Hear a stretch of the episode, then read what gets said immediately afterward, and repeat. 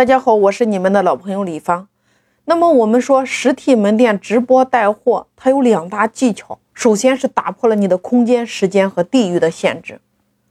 做实体店的人一般他都有几年的行业经验，他对于一个行业的产品他是非常了解的。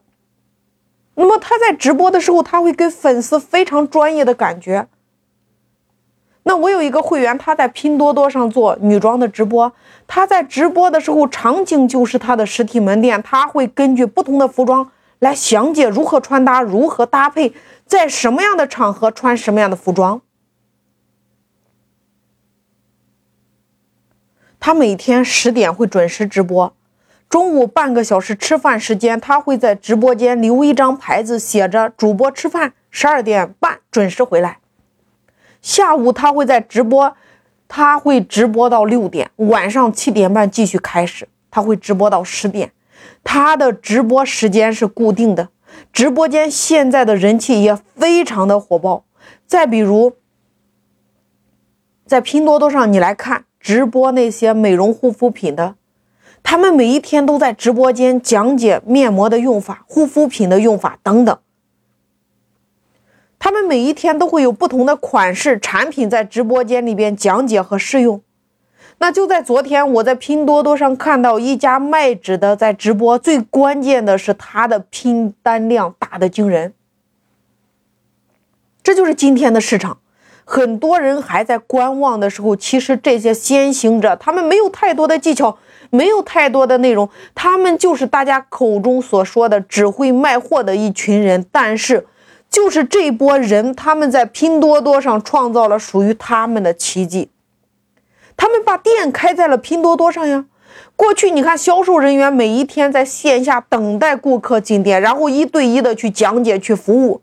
当疫情来的时候，他们没有顾客了呀。但是他们把时间，他们放在了直播间，把过去的一对一变成了今天的一对多。你认真的去看，他们没有任何的技巧，他们没有学过任何的演说，他们没有学过任何的销售套路，但是这一群人，他们就是傻傻的坚持在直播间里边。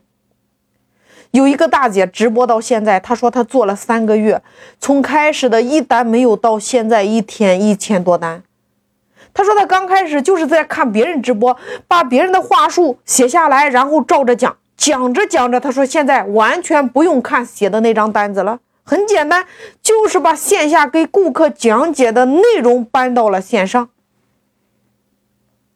这个大姐每一天直播五个小时，其他的几个小时时间，她就在学别人怎么直播，下午学，第二天再用。我看到那个大姐写的那些笔记，我自己都叹服。这样的人怎么可能不成功呢？你告诉我。你会发现，成功的人都是在背后默默的付出，只是你看不见而已。所以今天正在迷茫的你，把店开在线上，把店开在粉丝的手机上，你要设计几款引流产品，获取流量，透过直播再来转化。流量产品就是引流的呀，客户喜欢，得到实惠，对于商家来说，你也积累到了客户的资源。你也获得平台的推流呀，这个时候进入你直播间的流量会更大呀，它的成交量也更高呀。电商平台非常适合实体店创业者，你可以用直播，因为电商平台它就是一个卖货的平台，这和社交电商是完全不一样的。社交电商平台主播可以卖才艺，你可以撒娇，可以卖萌，但是电商平台不一样。电商平台主播的重心应该放在如何取得用户信任上。实体门店的创业者，你要根据你的产品的类别，在拼多多上找到你的参照物，认真的去拆解。你看看对方的主播他是如何讲解的，他的缺点是什么，他的优点是什么。每一个主播你喜欢的，你就写出来十大项。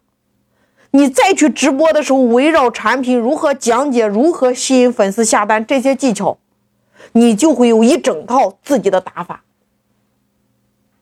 做直播，客户可以不用到店就可以买到你店里的东西，你可以透过直播让你的店铺二十四小时不打烊，你可以把你的产品卖到全国各地，这就是直播最大的优势呀！